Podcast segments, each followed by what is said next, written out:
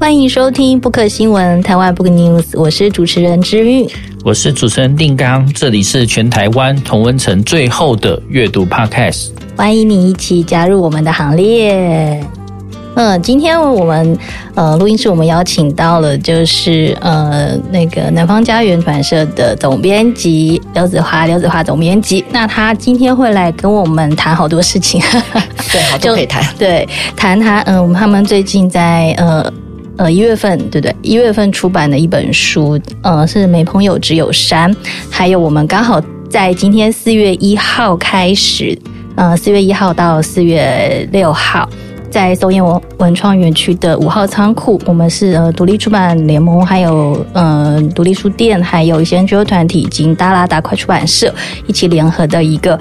破浪破晓，希望再出发的一个联合书展。嗯嗯，好，欢迎子华。嗨，大家好，各位听众大家好，然后同文城最后的大家朋朋友们大家好。那要开始聊书展吗？嗯，我们先从书展开始聊，因为刚好从四月一号今天开始嘛。对对，嗯。嗯，我们的书展这次就是因为你知道吗？其实去年跟今年，其实我们停了两年的书书展。然后我们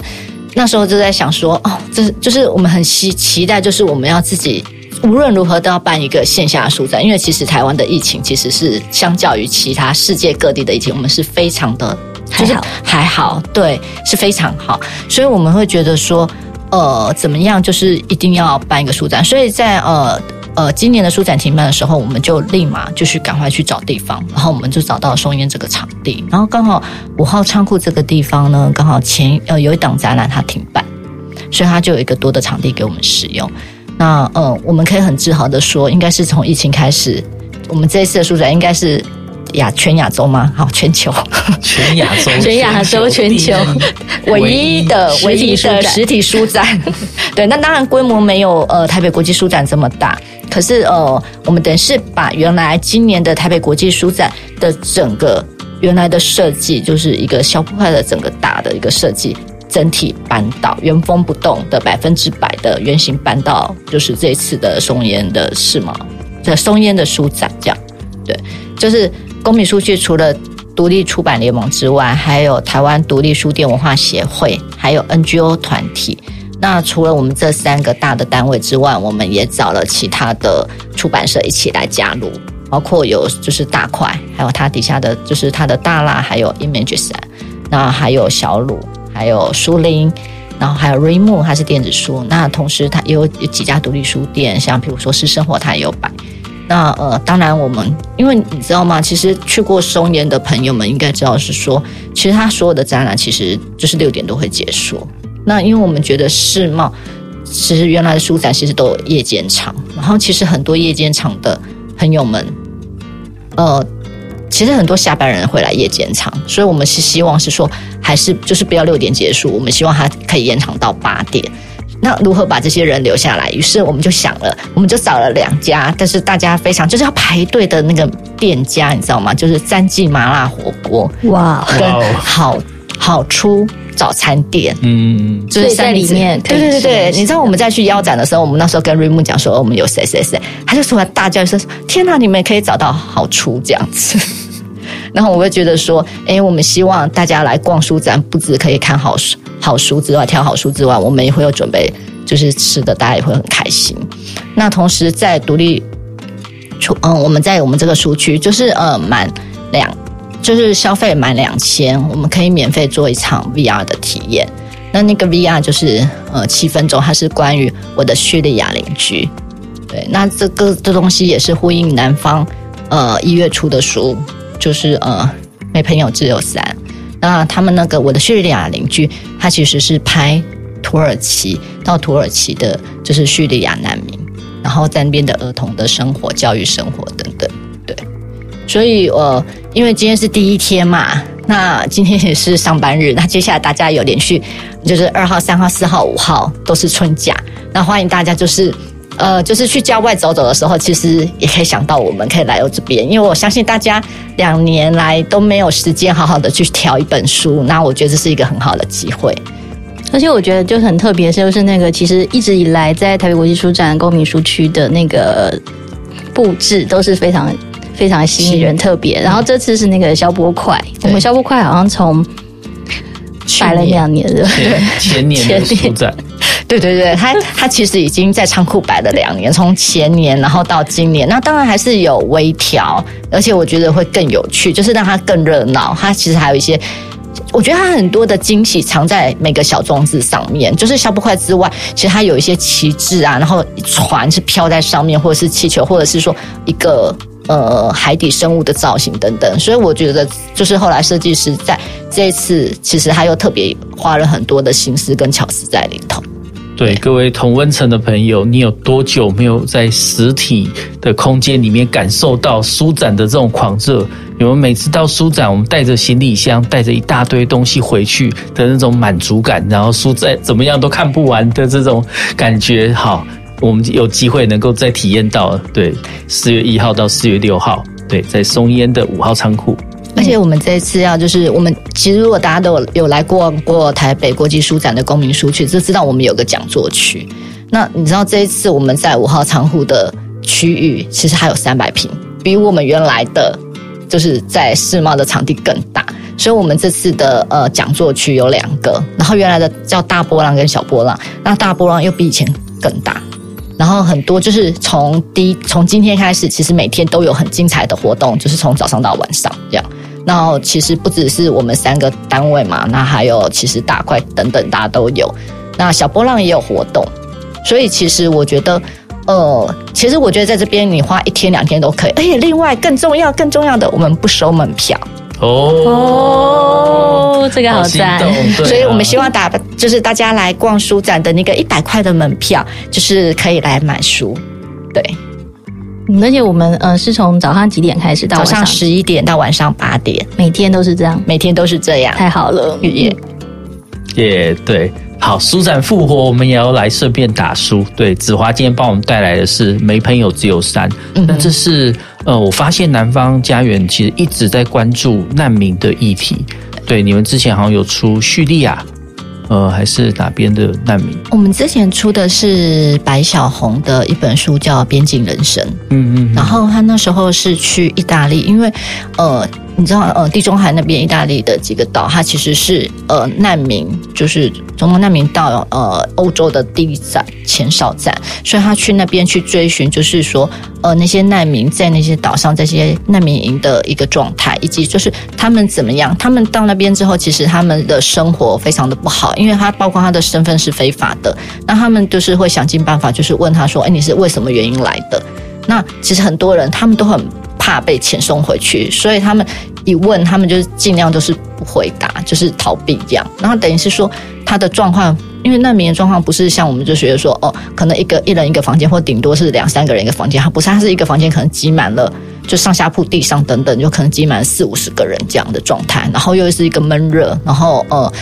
就是也是吃不好，环境整个都不好，所以等于是很多人想要就是。跳板，他们想尽各种办法，想要逃到欧洲境内。那欧洲他们觉得最好的国家就是可能德国、法国，所以他们就是，譬如说有些人他会到那种货车，就是那种货车放货车的地方，他就半夜的时候偷偷潜进去，然后可能早上起来或者师傅的时候开车要开到，可能把呃还有一些货要载到可能到德国，他就跟着这样过去。可是绝大部分大概百分之九十都会被发现。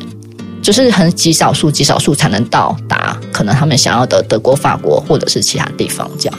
对。所以其实呃那一本书是呃白小红在呃在意大利以及在这些就是欧洲这些境内采访这些难民，就是呃听听他们的故事以及他们未来的他们的希望。其实他们希望就是很简单，就是说希望有一个稳定的生活，跟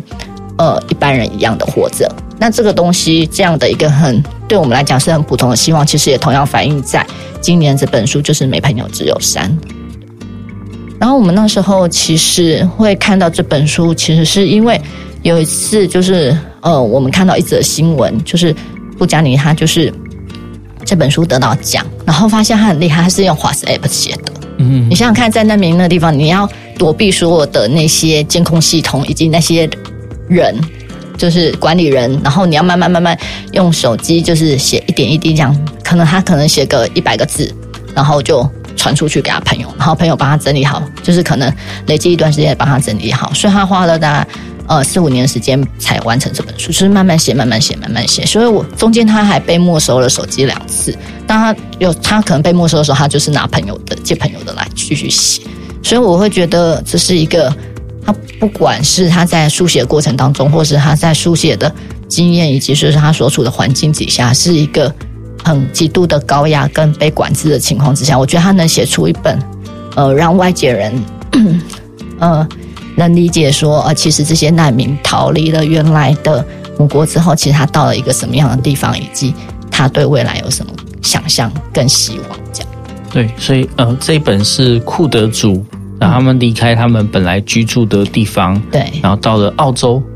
嗯、呃，其实他先是到印尼，因为其实好像库德族他们有个一个护照方便的话，他们先到印尼。然后其实他逃了第二次，他第一次没有成功。然后第二次，那你知道从印尼搭船到那个他们的澳洲那个地方，其实非常的近。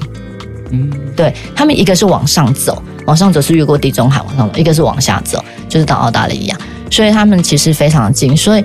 呃，其实他一开始，他故事的一开始就是他们在一个呃夜晚的时候，一群人就。就搭了一台货车，然后慢慢慢慢慢慢，就是全部载送到海边的时候，他们就等待看他们附近周遭有没有人，就要随时警惕说会有人来抓他们，然后他们才上了船。上了船之后，慢慢的船离开了岸边，然后嗯，才会觉得说，哎，好，我终于有一点点希望，离希望再近一点。可是嗯，包括我们后来看到一些关于难民的新闻也是，或者是说他在呃。船上的他所谓的大部分就是大部分在船上的描写，你就可以看到说，其实很多人就是我们听到很多船难难民都死在就是海海上，其实就是你知道他们这种就是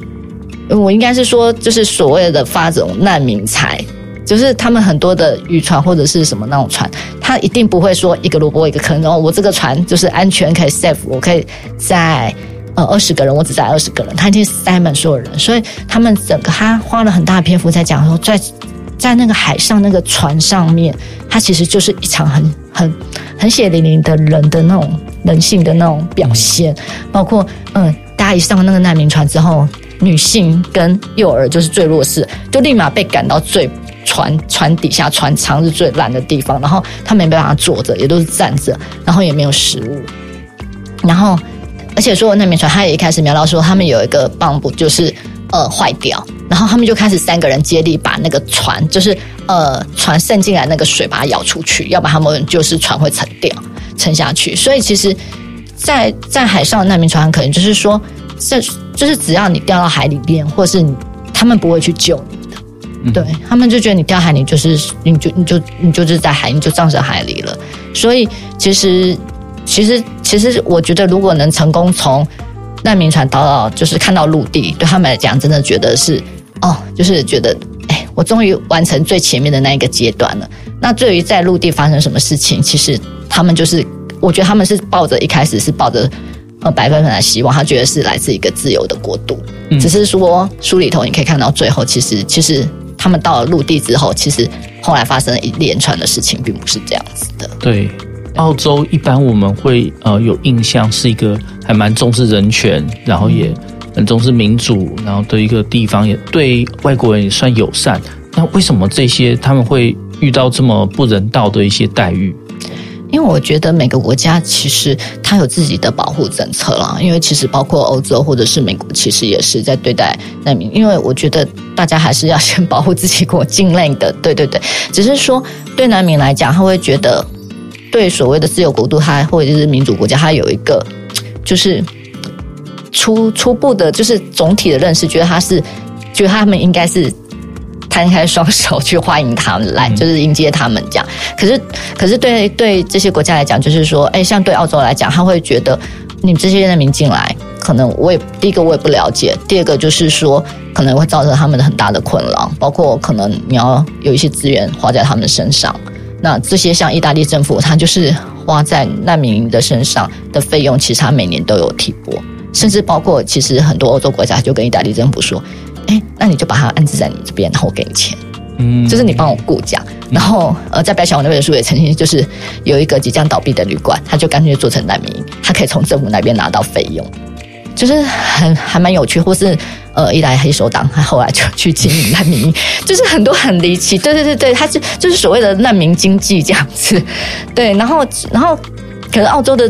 澳洲的那个政策，他就是觉得他就是离岸，就是说你不要上我的陆地，他就把它放在那个马鲁斯岛，嗯嗯，对，几内亚的一个小岛。那等于是说，他他他在那边也运用了当地人，当地人去管，就他其实是在那个难民是一个层层的结构，就是白人，就是澳洲人，白人是最上层的，然后呢，当地人是中层，就是做简单的清洁啊，管理那些主要的劳动力，然后再管理这些难民。那当然，我觉得在里头书里有提到，就是说，他用一个军尊体系，就是所谓的阶级制度这个东西来划分。包括一些白人的时候，在管理这些难民的时候，他们很怕当地人，因为我觉得当地的住民其实他们是比较呃，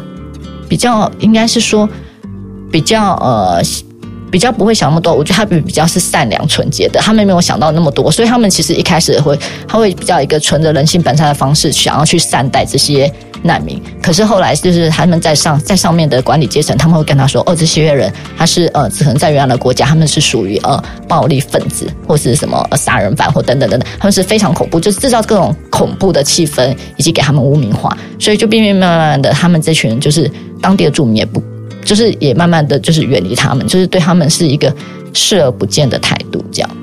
哇，那他们如果一辈子就是待在这个岛上，那不就是永远都没办法上路，那也没办法过他正常的人生？对，其实它里头有一个，它里头好多人物，然后每个人物都有一个。我觉得作者很厉害，就是每个人物的每个性格都雕塑的非常的好。他其中有个人物好像，嗯、应该是是教授啊，是一个很体面的人。可是他后来，因为你知道，在那个地方就是很可怕，就是排队排队这件事情，就是他每天不断的排队，就是上厕所也要排队，然后呢吃东西也要排队，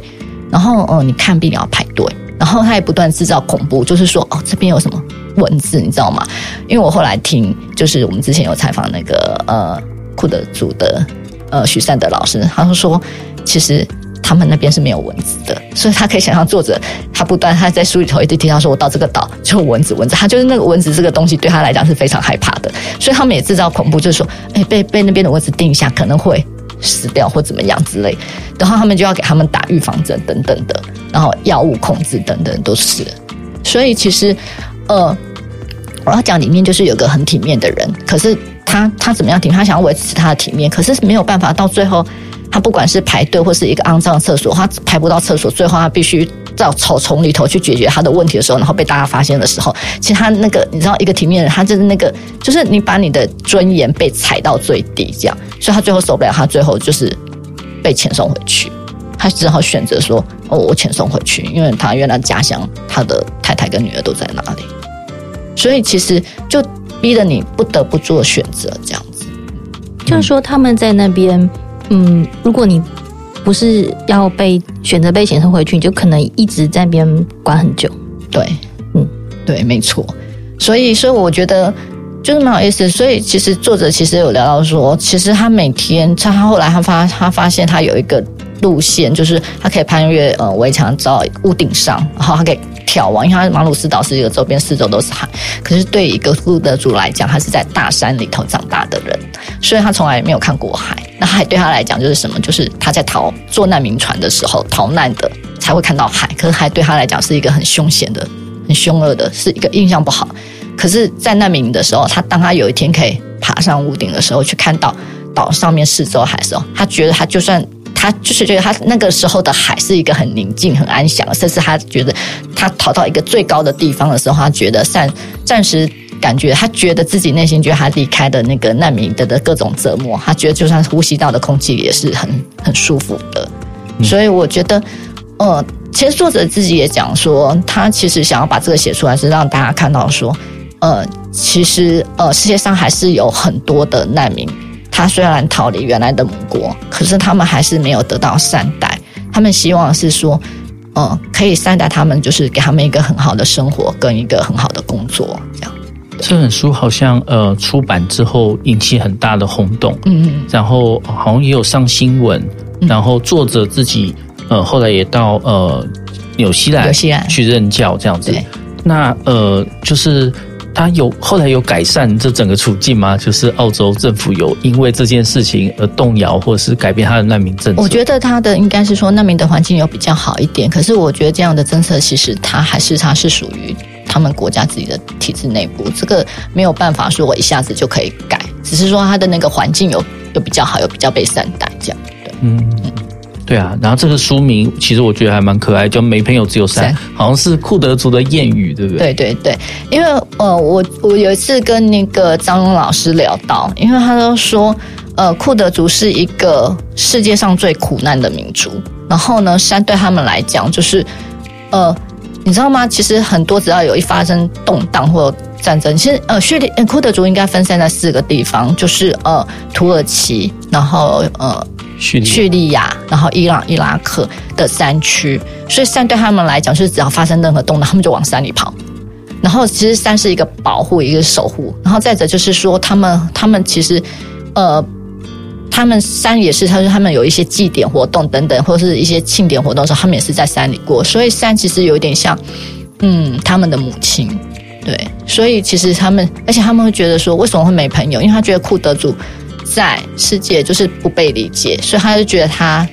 库德族的遭遇是没有朋友，朋友很少，就是我只有大山环绕着我这样子。对，然后结果他们逃难出来之后，因为呃，最近你会发现，就这几个国家其实对于库德族的镇压，其实都还蛮蛮直接，也蛮暴力的。呃，他们之前有举办几次独立公投，然后在最近的就是二零一七年那一次，他们举办独立公投，几乎是百分之九十九十以上，然后就是赞成就是独立这样。可是因为他们进了进行了这个公投之后，就是引起了就是呃巴格达政府的，就是对他们的强烈的制裁，包括就是很多的经济制裁，就是原来的经济资源等等的就没有了，然后还占领潘基约占领，就是他们跟就是他们的所谓的。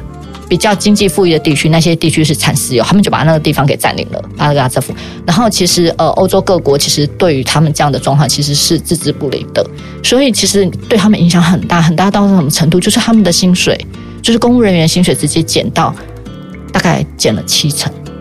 就是我那一天听在有一次在跟张峰老师聊的时候，他说，因为他有去呃呃去那个呃伊拉克的，就是。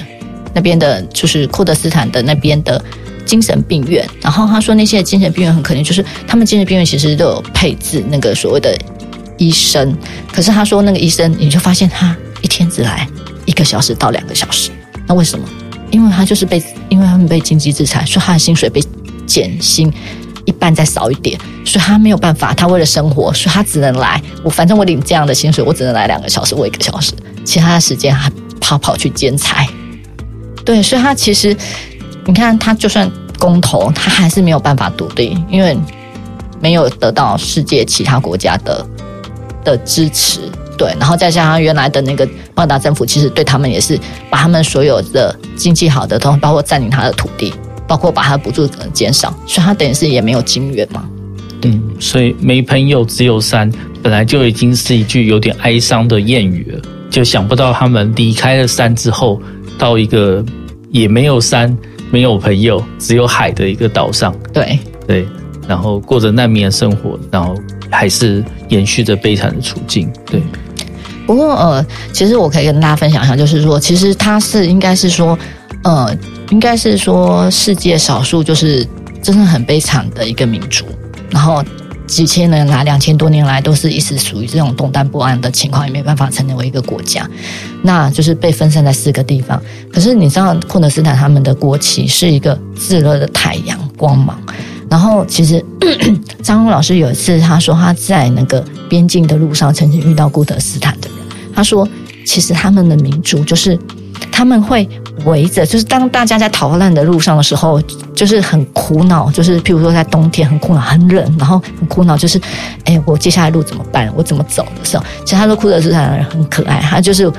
围着一圈火烧火，然后取暖，然后大家就围着一圈，然后来帮他留一个位置，然后大家一起唱歌，就是他可以在这么一个苦难的环境，可是他们是一个热天、很积极的一个呃民族性吧。库德族好像在全世界目前有差不多三千三千万人左右，可是他们一直没有就一个那么大人口的族群，可是他们从来没有一个固定的一个一个土地、一个国家给他们。就像刚才子华说，他们可能主要散布在四个地区、四个地方的山区这样子，然后可能那个那个，而且常常有时候会被污蔑成是恐怖分子，对不对？对啊，我觉得他大家看到大胡子，然后是那种轮廓深大胡子，然后就会很害怕，就觉得是恐怖分子。我觉得这是应该是。长久以来的，就是媒体给我们的刻板印象，对对对，或者是说，嗯，他所在地的国家跟他有冲突的时候，就把他冠安安一个一个一个名目这样。对对对，嗯、我觉得他们在这四个国家里头也是学识，就是嗯，他们这几个所属的国家，可能譬如说土耳其，他们跟在西方在博弈的时候，他们永远是被牺牲的。对，所以我觉得他是在整个西方列强之下，他他的命运是没有办法操持在自己手上。所以其实，其实我觉得有一点像台湾。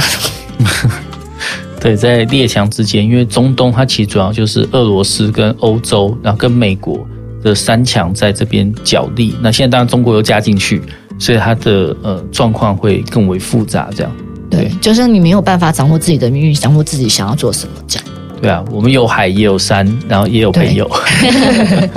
我们朋友多很多。对。所以后来我发现，这次在做呃 Podcast 的讲座的时候，呃，其实好像也知道说，其实台湾有不少的库德族的朋友在台湾念书。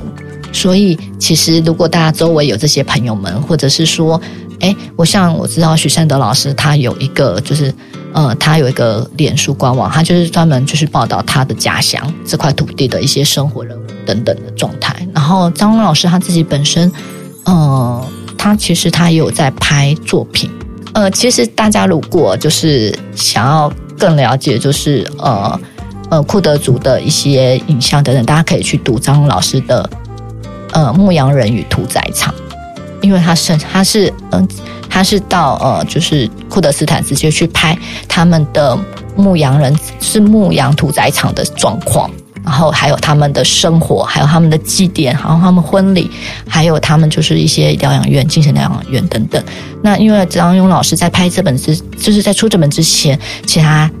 在出这本之前，他还有一本书，就是好像叫做什么《月球表面的怎么怎么》。他那时候是在东欧的一个难民的现场逃离的时候，他是遇到库德族一群库德族人，所以他那时候就是跟他们聊聊之后，就觉得说，哎，他想要回到他们的。土地上看看这群人是怎么生活的，所以他有一个这样的一个计划。之后，他过了两年之后回到库德斯坦，然后去拍下的就是《牧羊人与屠宰场》。那我觉得，呃，这个很棒。而且张老师一直是在欧洲的摄影师，那他好像每年都会难得在过年的时候三月的时候会回来，因为他跟学学文创有一个十年的计划。所以，如果大家有兴趣的话，呃，其实也可以，就是关注学学文创，可能特别是年初的时候，他也会有一些带，他可能三月、四月的时候会带一些摄影作品来。好，我们听完那么哀伤的故事，还是要呃提醒大家一下，从四月一号到四月六号，好，我们的呃刚刚那个叫做在松烟文创的五号仓库，有个那个。破浪破晓，希望再出发。对，好，我们要一起呼口号这样子。还有四月二号是不是还有个古岭街？对，就是同样的时间，就是四月二号跟三号在牯岭街有个春日晒书市集。那春日晒书市集，我们应该今年是第四年参加了，那他会在跟我们的书展，就是松烟这边会有一个区隔。那在牯岭街那边，我们就是会因为牯岭街的历史，大家都是呃旧书嘛，所以我们在那边会卖我们独立出版联盟的回头书。那如果大家呃想要找一些新书啊、讲座等等，可以到松烟。那如果诶对我们哪一些已经绝版或者是有有兴趣的书，可能 maybe 可以到牯岭街春日三书市集来逛逛。对，好，今天非常谢谢子华。那如果各位朋友对我们有任何意见，或想推荐什么书籍，一起在节目里面聊聊，都可以找我们的 IG 或写信给我们。我们的 IG 是台湾 Book News，我们的信箱是台湾 Book News 小老鼠 gmail.com。那今天非常谢谢志华，谢谢谢谢丁刚，谢谢资韵，谢谢大家。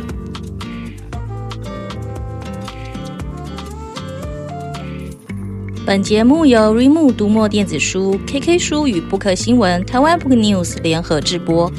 Readmoo 是台湾最大的繁体中文电子书。KK 书是 KK Bus 集团推出的全新知识聆听服务，十五分钟为你说重点，不科新闻与你继续爱读一万年。